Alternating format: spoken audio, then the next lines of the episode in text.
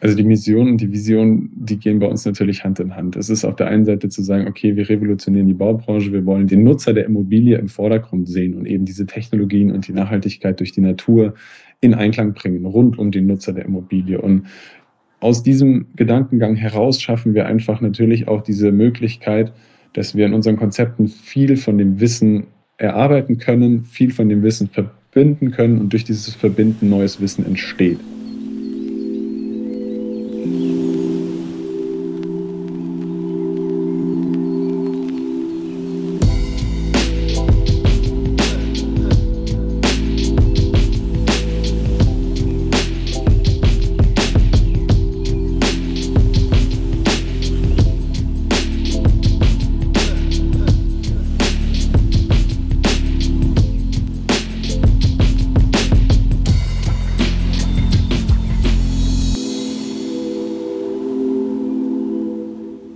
Willkommen bei Architekten und ihre Marken. Und heute haben wir wieder eine Interviewfolge und Lars Kraus ist bei uns zu Gast. Und Lars kommt von den Green Engineers. Was er da genau macht, äh, wird er uns gleich erzählen. Er hat darüber hinaus auch noch einen eigenen Podcast als Co-Host. Auch da wird er sicherlich noch ein, zwei Worte zu verlieren hier im Gespräch heute. Lars, erstmal vorab vielen Dank, dass du dir hier die Zeit nimmst, um bei uns dabei zu sein. Äh, das freut uns sehr. Aber erzähl doch mal selber, wer bist du, was machst du und wie bist du vielleicht zu dem gekommen, was du heute machst? Ja, hallo Max, hallo Kenny, schön, dass ich da sein kann. Ja, also Green Engineers ist wahrscheinlich jetzt so mein größtes Baby, sage ich jetzt mal. Die Green Engineers GmbH, wir sind neutraler Berater für nachhaltige Bauoptimierung. Was meint das? Das bezieht sich aus Architektursicht vielleicht oder aus Architektensicht auf das Thema Fachplaner für Nachhaltigkeit. Wir haben auf der, in der Baubranche schnell gemerkt, Michael und ich, wir sind quasi die Gründer des Ganzen, und wir haben schnell gemerkt, dass es in der Baubranche oftmals die Problemstellung gibt, ein Bauherr oder eine Bauherrin, egal welche Projektgröße und auch egal ob Sanierung oder Neubau, wenn der Wunsch aufkommt, nachhaltig zu bauen, dann ist es oftmals so gewesen, dass die einzelnen Gewerke für sich etwas gefunden haben, was vielleicht ganz gut zu ihnen passt. Das Architekturbüro hat gesagt, mit Holz kann man bauen. Der Bauwerksbegrüner hat gesagt, wenn du eine Fassadenbegrünung nimmst, dann bist du das Nonplusultra der Nachhaltigkeit. Und dann kam noch der Photovoltaikinstallateur und hat gesagt, wenn du jetzt eine Photovoltaikanlage auf dem Dach hast, dann bist du sowieso nachhaltig, dann hast du deinen eigenen grünen Strom. Das war aber stets eigentlich ein Riesenhaufen an finanziellen Mehraufwänden. Und dieser Riesenhaufen an finanziellen Mehraufwänden, der ist dann schnell wieder vom Tisch gekehrt worden und die Nachhaltigkeit hat keinen Einzug erhalten in die Bauprojekte. Und genau da haben wir angesetzt am Anfang schon und haben gesagt, wir müssen das Ganze ganzheitlich sehen. Sowohl die Bereiche aus der Biologie, aber auch aus der Technologie und dem Materialeinsatz kombinieren wir in unseren Konzepten für unsere Kunden so, dass eben ein einheitlicher, nachhaltiger Mehrwert, der erzeugt werden soll oder der gewünscht ist vom Bauherr oder von Bauherrin, geschaffen wird. Sei es die Energieautarkizität oder sei es beispielsweise ressourceneffizientes Bauen oder sei es eben besonders digital und smart aufgestellt, um effizient zu sein. Egal welcher Ansatz, wir verbinden diese Ganzheitlichkeit und sind da der zentrale Ansprechpartner für das Thema Nachhaltigkeit. Also das geht in unterschiedliche Bereiche, da kann ich vielleicht nachher auch noch mal ein bisschen drauf eingehen, aber es geht vom Wasserstoffspeicher über die Photovoltaikanlage bis hin zum Holzbau, welche Holzbauweise, bis hin zur Fasanbegrünung, Dachbegrünung, Dachbegrünung in Kombination mit Photovoltaik und, und, und. Und weil wir so diese Vision haben, die Baubranche zu revolutionieren und nachhaltig zu bauen oder dieses nachhaltige Bauen eben voranzutreiben und wissen, es gibt keine hundertprozentige Nachhaltigkeit, sondern es gibt immer nur eine gewisse nachhaltige Entscheidung und es ist beispielsweise besser zu sagen, okay, 60, 70 Prozent ist realisierbar an Nachhaltigkeit in dem Bauprojekt. Darum geht es uns immer darum, wie wird gebaut und wie nachhaltig ist es eben möglich, auch mit den Kundenbedingungen und Kundenwünschen verknüpft. Und das war auch so der Hintergrund zu sagen, okay, in der Gesellschaft ist einfach dieses Thema Nachhaltigkeit viel zu einfach verbunden. Also die Gesellschaft denkt oft, es gibt eine Photovoltaikanlage und es gibt eine Fasanbegrünung und das sind so die Hauptthemen der nachhaltigen Bauweise und vielleicht noch Holz bauen. Aber es gibt so viele spannende Themen auf diesem Markt, die es eben aufzuzeigen gilt und die wir in unseren Konzepten ja auch verbinden, wo wir es detailliert machen, wo wir es planerisch aufarbeiten aber diese Vision zu sagen, okay, wir wollen der Gesellschaft auch aufzeigen, was denn alles machbar ist und das auch viel zugänglicher machen, ist auch dieser Podcast entstanden mit der Karina zusammen. Und der heißt 38 Prozent Städte neu denken, wo wir eben die unterschiedlichsten Bereiche, Gewerke aus der Baubranche in unserem Podcast als Interviewgäste, auch dich, Max, letzte Woche hinzuziehen und dann immer mal wieder aufzeigen, okay, was gibt es alles für Ansätze in der Baubranche nachhaltig zu bauen und die Städte von morgen zukunftsgerecht und zukunftssicher nachhaltig zu gestalten. Vielen Dank. Das ist, ich, ich habe gerade schon mitgeschrieben, weil das war dann doch mega viel Input. Man merkt, dass das auf jeden Fall ein Thema ist, wofür du viel, viel Leidenschaft hast. Aber vielleicht nimm mich mal nochmal mit, äh, der dich jetzt auch noch nicht so gut kennt. Wie bist du denn zu dem Ganzen eigentlich gekommen? Was ist dein Background? Äh, was hast du vorher gemacht? Was hast du vielleicht auch gelernt? Ähm, wie, wie, wie bist du dann auch zu diesem Unternehmen gekommen? Also ich habe jetzt schon sehr gut verstanden, was deine Vision ist, aber was ist eigentlich dein Background? Ich glaube, ich, mein Background ist deswegen auch interessant, ja, weil es gar nicht die Baubranche ist. Also ich habe, ich hole vielleicht ganz kurz aus und bin auch immer gerne so offen und ehrlich, weil das ist für mich etwas, wo ich mich nicht dafür schämen brauche. Ich habe Realschule gemacht, dann habe ich eine Ausbildung gemacht zum Einzelhandelskaufmann und war erstmal in der Modebranche, in der gehobenen Modebranche und habe sehr, sehr exklusive, teure Textilien verkauft, sage ich jetzt mal. Habe nach der Ausbildung dann aber mich entschieden zu studieren und habe dann ja, weil ich Realschule habe, erstmal noch eine Fachoberschule gemacht, die klassische Boss in Bayern Berufsoberschule und habe aber währenddessen mein erstes Startup gegründet. Das war Zero Friction. Das ist eine Anti-Reibungscreme, weil ich damals sehr, sehr viel Rennrad gefahren bin und habe was für mein Gesäß gebraucht. Das war mein erstes Startup. Das läuft auch immer noch ganz klein nebenher am Wochenende und abends, wie auch immer. Und damit hatte ich das erste Mal mit dem Thema Gründen zu tun. Und das bedeutet ja Gründen, du verwirklichst deine Idee, deine Vision, die du hast. Und wir hatten dann, als ich mich fürs Studieren entschieden habe, eben internationales Marketing und Management, hatte ich einen Studienkommilitonen, den Michael.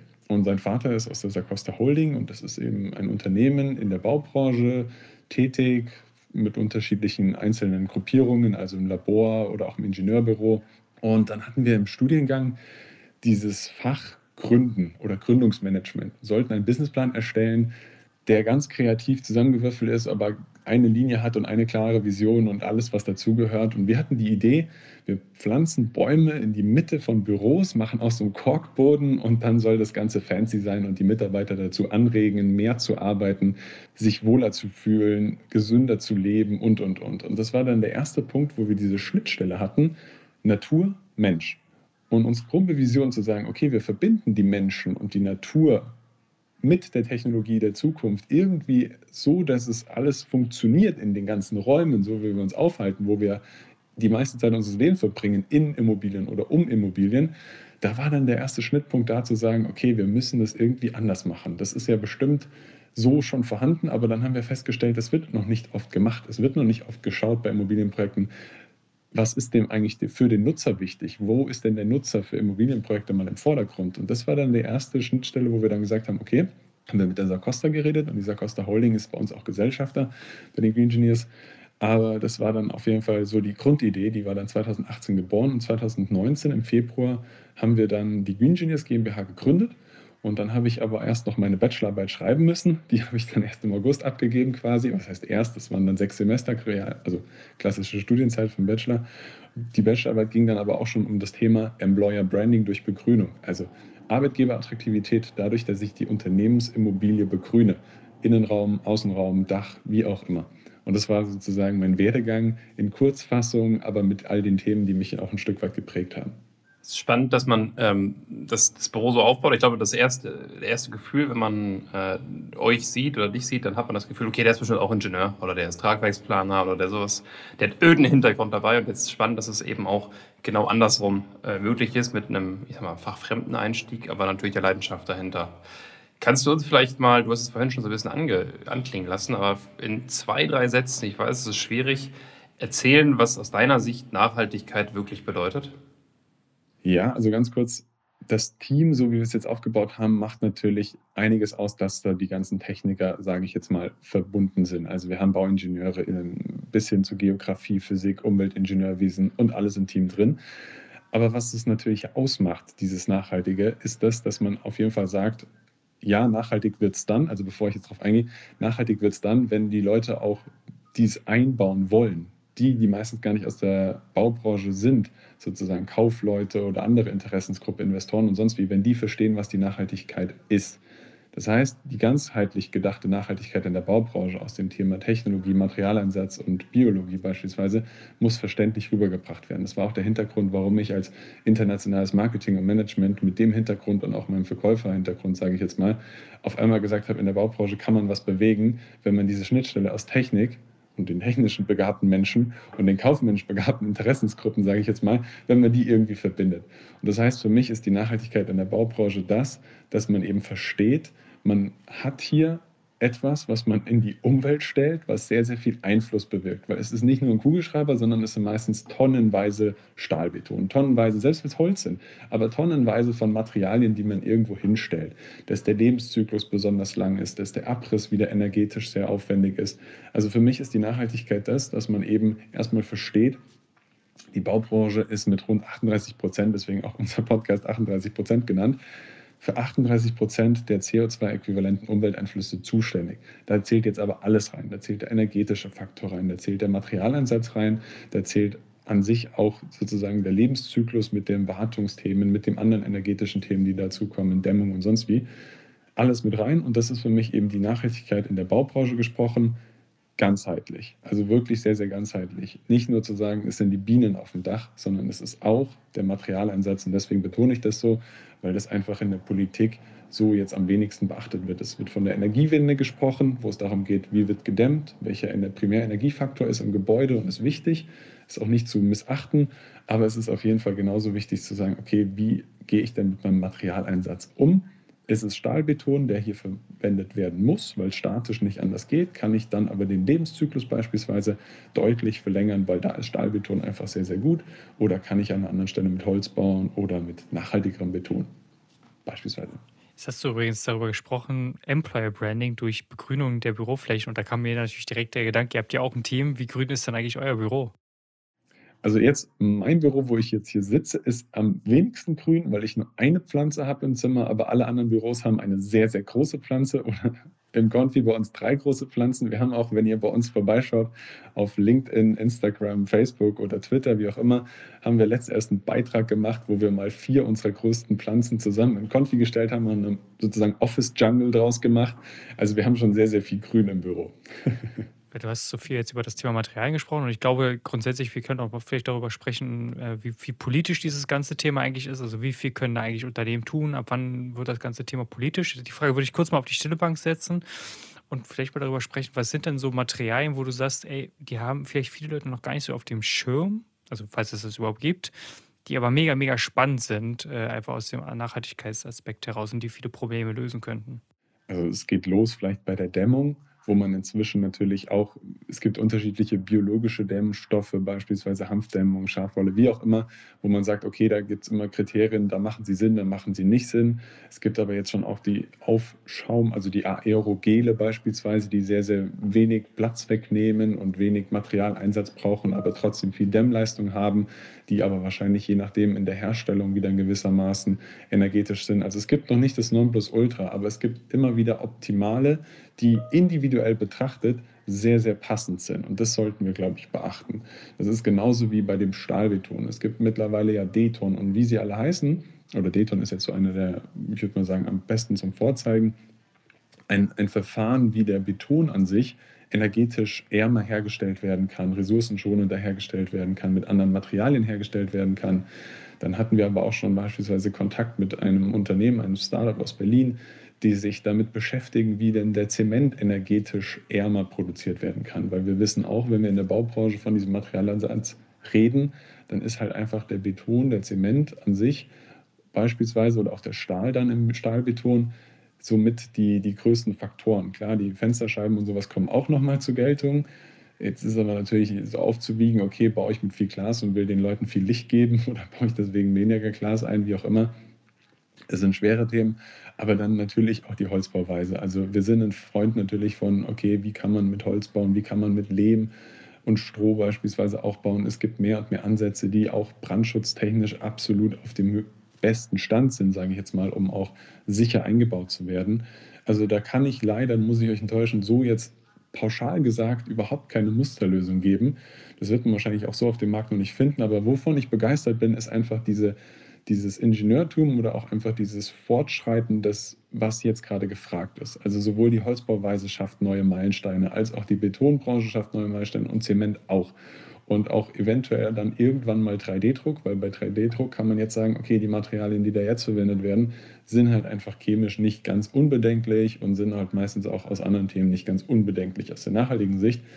Aber das wird alles voranschreiten und ich glaube mal, da machen wir große Schritte. Auf jeden Fall. Es ist ja auch manchmal dann nicht die Frage, welcher Werkstoff spannend ist, sondern wie du gesagt hast, welche Ingenieursleistung dahinter steht. Ich denke, Holz ist jetzt für uns alle nichts Neues äh, als, als Baustoff. Damit wird schon, schon ewig lang gebaut, aber vielleicht kann man es ja auch dann irgendwie anders, äh, anders nutzen. Lass uns doch vielleicht mal so ein bisschen in die Zukunft schauen. Äh, ihr habt euch ja auch eine kleine Mission auf, den, auf die Fahne geschrieben, denke ich. Äh, vielleicht kannst du die einmal mit uns teilen und dann einfach auch ein bisschen in die Zukunft schauen. Was macht in der Zukunft ein optimales Haus, optimale Bauweise für dich aus?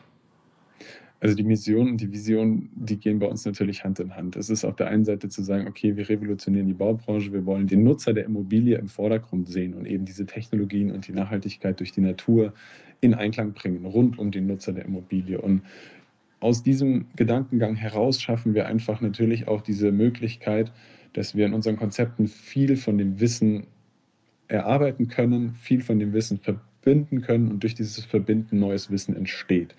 Und dieses neue Wissen wollen wir natürlich immer nutzen, in der Baubranche hier viel voranzutreiben. Und durch beispielsweise den Podcast, unsere Posts oder wie auch anderes wollen wir auch der Gesellschaft einfach diese Möglichkeit geben, hier mehr Wissen darüber zu schaffen. Also uns geht es wirklich darum, wenn die Gesellschaft versteht, man kann mehr tun wie nur eine klassische Holzbauweise oder mehr tun wie nur eine Photovoltaikanlage, wird nachhaltiger gebaut. Also wirklich diese Mission zu sagen, okay, Ziel ist es, eine Aufklärung stattfinden zu lassen. Und auch ein Stück weit, das klingt jetzt vielleicht dann provokant für alle Architekturbüros, ein Stück weit aufzuzeigen, dass ein Architekturbüro, was vielleicht schon länger gibt oder auf dem Markt etabliert ist, mit der Meinung, ein Architekturbüro schafft auf der Baustelle immer alles, so ganz ohne Fachplan oder wie auch immer, wird wahrscheinlich in Zukunft immer schwieriger, einfach ausgedrückt oder, vom, oder nett formuliert, weil einfach die Komplexität zunimmt. Es gibt mehr und mehr verschiedene tolle Technologien, die auf den Markt kommen, die es aber zu beachten gilt, um interessante, innovative, zukunftssichere Gebäude zu gestalten.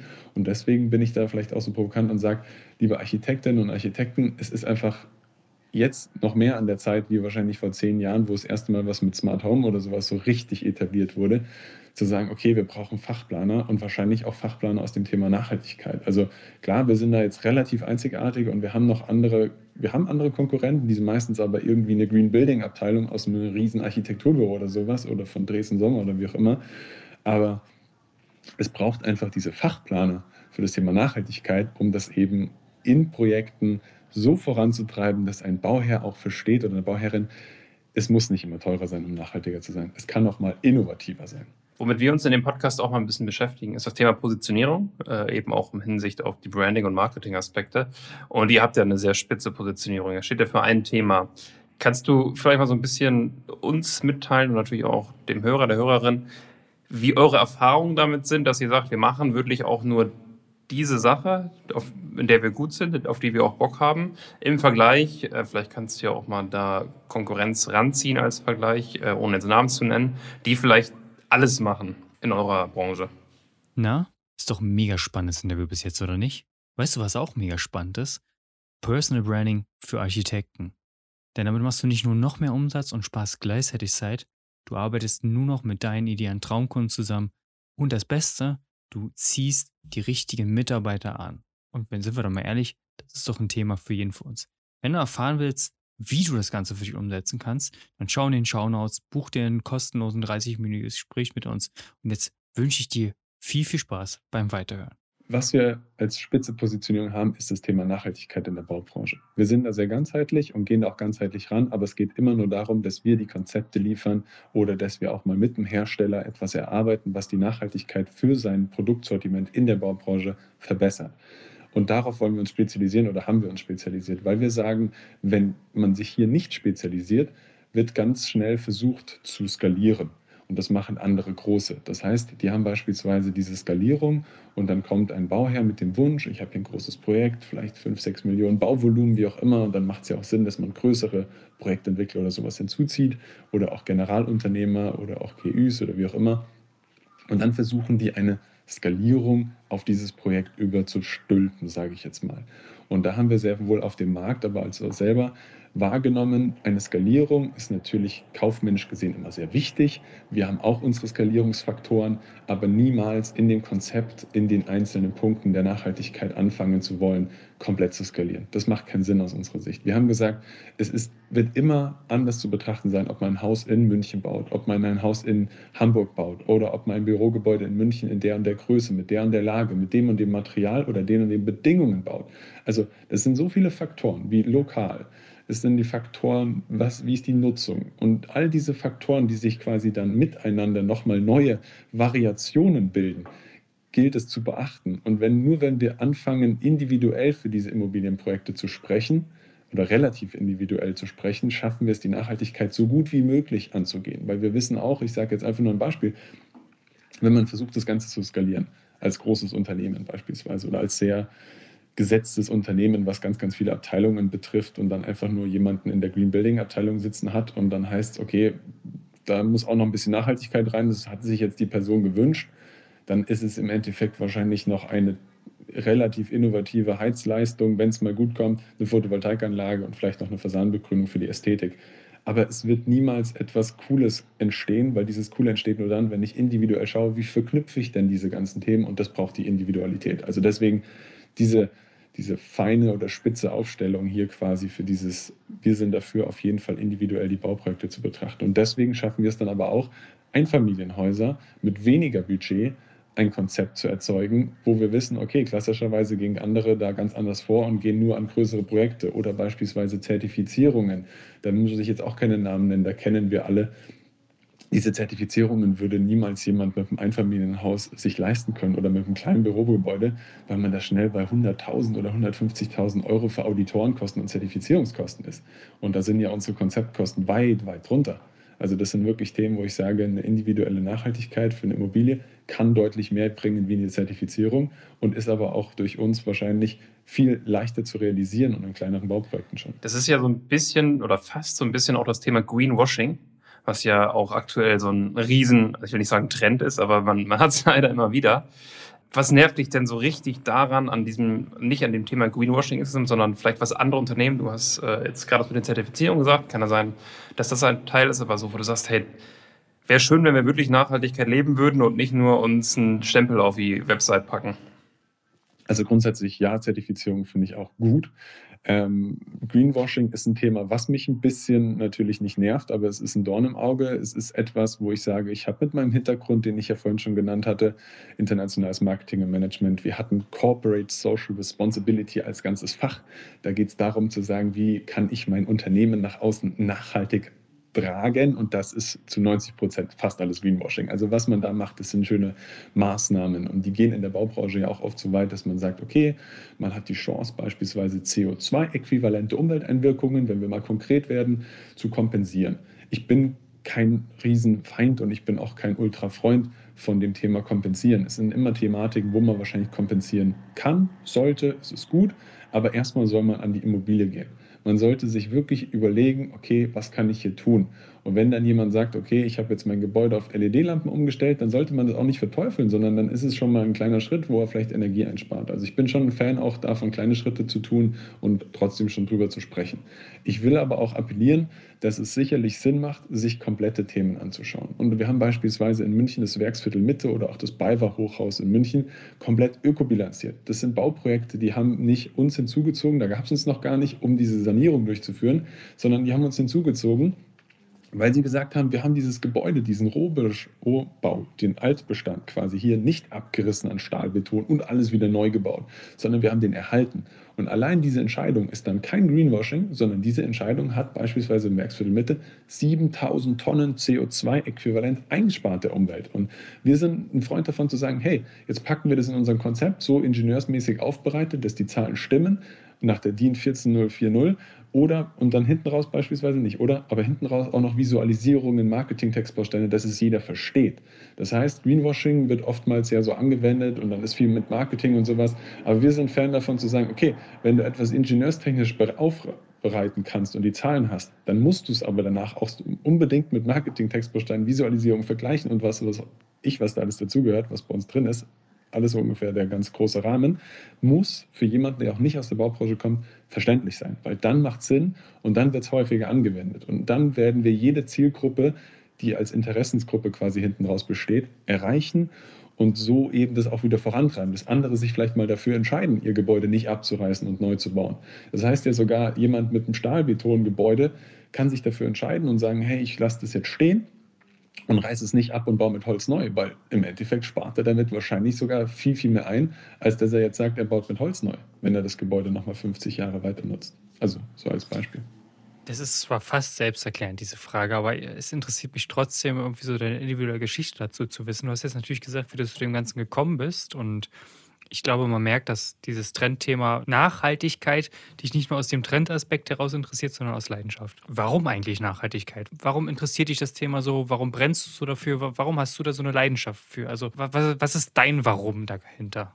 Also, mein Darum dahinter ist das, dass ich beim ersten Mal, wo ich auf dem Fahrrad saß und ich fahre schon sehr, sehr lange Fahrrad, das am liebsten in der Natur getan habe. Ich fahre sehr gerne in der Natur Fahrrad. Ich bin sehr oft mit meinem Mountainbike schon über die Alpen.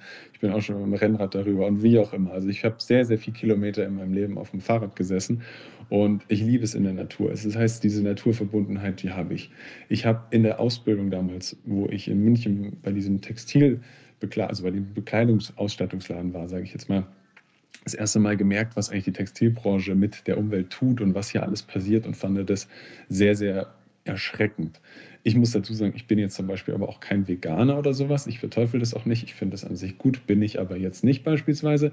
Aber ich habe diese Verbundenheit zu sagen, hey, wir sind alle Menschen auf dieser Welt und wir können etwas bewirken und jeder kann für sich etwas entscheiden, was er bewirken kann. Und ich habe für mich entschieden, es ist jetzt die Baubranche und es ist eben nicht mehr nur jetzt die Baumbranche für mich, sondern irgendwie bin ich hier so richtig angekommen. Ich fühle mich extrem wohl, auch wenn mein Hintergrund ein anderer ist.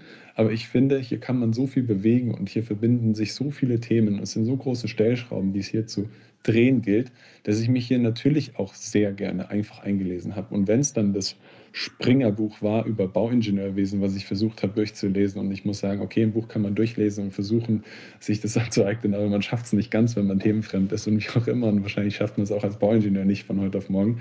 Aber ich arbeite mich hier in dieses Thema rein, weil ich dafür brenne, weil ich sage, es kann nicht sein, dass wir hier so wenig tun, wo man so viel machen kann. Das ist vielleicht so der Hintergrund und das ist etwas, wo ich sage, da, das treibt mich einfach jeden Tag an. Mich treibt es aber auch jeden Tag an, dass ich hier in meinem kleinen Unternehmen, so wie wir jetzt sind, mit aktuell zwölf Leuten, reinkomme und gemeinsam mit meinem Team an dieser Vision arbeiten kann. Also wir sind da einfach so aufgestellt, dass wir sagen, okay, wir können hier in ganz unterschiedlichen Bauprojekten zu unterschiedlichen Leistungsphasen einsteigen und trotzdem noch etwas tun. Und wir schaffen es jedes Mal etwas zu tun. Und ich habe jeden Morgen dieses Gefühl, was wir hier tun, das bringt uns was und das bringt allgemein für jeden irgendwo was, weil es irgendwie die Umwelt betrifft und weil es einfach auch die Emotionen der Bauherren betrifft und weil es die Emotionen der Menschen betrifft, die danach was mit dieser Immobilie zu tun haben. Also es gibt wirklich viele Punkte, wo ich sage, das kann eigentlich auch einfach schon ganz einfach antreiben, weil es einfach so Punkte sind, wo Grundweg positiv sind. Wir decken natürlich ja auch die Nachteile und viele Risiken und alles auf, weil wir ja neutraler Berater sind, aber das gehört ja dazu fürs Verständnis und erst wenn jemand gut versteht, was es ist, die Nachhaltigkeit, kann man es auch dann mit gutem Bauchgefühl entscheiden, in welche Richtung es gehen soll. Jetzt hast du es gerade schon gesagt, du kommst ins Büro rein und ihr arbeitet gemeinsam an der Vision. Und das war so ein Thema, wir, sind ja alle Unternehmer hier, die mich brennend interessiert. Und zwar, wie sieht denn so ein typischer Last-Tag aus? Oder wie sieht vielleicht anders? Wir Unternehmer haben ja nie so einen richtig typischen Tag. Wie sieht denn so ein idealer Tag für dich aus? Also vielleicht, du hast so absolut recht. Es gibt keinen so einen typischen Tag. Klar, jetzt ist es durch Corona auch ein bisschen mehr Büroarbeit geworden. Ansonsten war ich sehr, sehr viel gerne unterwegs und ich liebe es auch, auf Events zu sein und zu netzwerken. Und deswegen da bin ich auch immer offen und bin auch so ein bisschen in dieser Startup-Szene drin, weil ich das einfach, ich mag das sehr, mit, mich mit Menschen zu umgeben, die auch einfach für etwas brennen, etwas umsetzen möchten. Es müssen keine Unternehmer sein oder Unternehmerinnen, wie auch immer. Aber mein klassischer Alltag schaut schon noch momentan so aus, dass ich wahrscheinlich hier die meiste Zeit im Büro bin. Aber dann schaut es trotzdem so aus, dass ich circa so zwischen 8 Uhr komme und zwischen 18 Uhr, also zwischen 8 und 18 Uhr ist vielleicht so die Kernzeit, sagen wir es mal so. Weil es gibt ja auch als Selbstständiger gewisse Kernzeiten und es gibt einfach Zeiten, wo man trotzdem arbeitet. Genau. Ähm, und dann schaut es so aus, dass wir natürlich hier im Team was wir als Green Engineers ver vermitteln, ist etwas sehr Innovatives. Das heißt, es verlangt sehr, sehr viele Absprachen. Wir haben sehr, sehr oft Brainstormings im Team, in kleineren Gruppen. Ich versuche natürlich diese Struktur, als Geschäftsführer muss man auch immer Struktur bewahren und aufbauen. Die sind natürlich wichtig für mich und ich bin natürlich aus dem Marketingbereich, deswegen packe ich da auch das Thema Social Media, Marketing, Podcast und alles diese Themen immer wieder mit an. Habe hier auch immer wieder das ein oder andere an Podcast-Aufnahmen. Da sitze ich jetzt auch hier in meinem Büro. Und vielleicht noch davor, auch wichtig natürlich, so wie man sich vorstellen kann, ich komme mit dem Fahrrad zur Arbeit, ich fahre auch wieder mit dem Fahrrad nach Hause, egal bei welchem Wetter. Und boah, jetzt, jetzt haben wir Winter, jetzt war letzte Woche erst in München so viel Schnee, dass ich auf einmal bereut hatte, mit dem Fahrrad zu kommen, weil ich mir dachte, jetzt geht es um die Sicherheit. Aber ansonsten ist ein klassischer Tag bei uns im Büro, vielleicht noch ein kleiner Fun-Fact auch mal Tischtennis spielen im Konfi, weil unser Konferenztisch genau die richtige Größe hat. Dann haben wir jetzt ein Netz und zwei Schläger und dann wird ab und zu noch in der Kaffeepause Tischtennis gespielt. Bei uns gibt es keine Raucher im Büro, deswegen wir brauchen keine Raucherpausen. Da kann man die Kaffeepause dafür nutzen, Tischtennis zu spielen. Finde ich vielleicht auch eine, eine gute Herangehensweise, um das zur Seite zu drängen, das Thema Rauchen. Ja, ich denke, fünf Minuten Tischtennis ähm, sind unfassbar viel mehr wert als fünf Minuten Rauchen gehen. Ähm, dann am besten noch mit dem Fahrstuhl runter und hochfahren. Ähm, ich, ich habe noch eine Frage, die wir hier immer stellen im Podcast. Ähm, wir, wir, beide lesen auch sehr gerne und äh, wenn man sich, du hast es eben angesprochen, das Springer-Buch fürs Ingenieurwesen, fürs Bauingenieurwesen, das jetzt vielleicht nicht unbedingt nennen, aber die Frage ist natürlich, welches Buch liest du vielleicht gerade und welches Buch kannst du unbedingt empfehlen für jeden, der hier zuhört, wo du sagst, das muss man mal gelesen haben? Kann jetzt zum Thema sein, kann aber auch darüber hinaus sein. Äh, das wäre noch, wär noch eine Frage, die ich auf jeden Fall habe. Also es gibt auf jeden Fall von Springer auch nachhaltiges Bauen als Buch. Das hat mir sehr, sehr geholfen, einen sehr, sehr umfangreichen Einblick zu erhalten, was überhaupt alles in der Nachhaltigkeit in der Baubranche schon erkennbar war oder erkennbar ist, weil dieses Buch natürlich jetzt auch wieder zwei, drei Jahre alt ist. Und ich habe ein Buch gelesen in meinem Leben, das ist jetzt nicht themenspezifisch, aber das hat mich sehr geprägt oder das hat mich, sagen wir es mal so, weitergebracht. Und das ist das Buch von Daniel Goleman, Emotionale Intelligenz. Es geht nämlich darum, dass Menschen Menschen sind. Und es geht nicht immer, immer um die Intelligenz, den IQ, sondern in diesem Fall um den EQ, die emotionale Intelligenz. Und ich glaube, das war der Punkt, wo ich damals im Studium gesagt habe, egal ob ich danach irgendwann mal gründe, weil ich habe ja auch schon gegründet 2015. Das ist aber ein Zwei-Mann-Betrieb, also mein Bruder und ich quasi. Und da musste ich nie Unternehmer sein. Aber ich habe mich mit diesem Thema Führen sehr, sehr viel beschäftigt. Es ist, es ist immer so, dass ich, egal in welcher Lebenslage ich mich befinde, es geht nicht immer darum zu sagen, Wissen auswendig zu lernen, sondern es geht immer darum, dass man mit Menschen zu tun hat. Und es geht immer darum zu sagen, es gibt Menschen, die bringen einen weiter, es gibt Menschen, die machen, bereiten einem große Freude, es gibt Menschen, denen man helfen kann.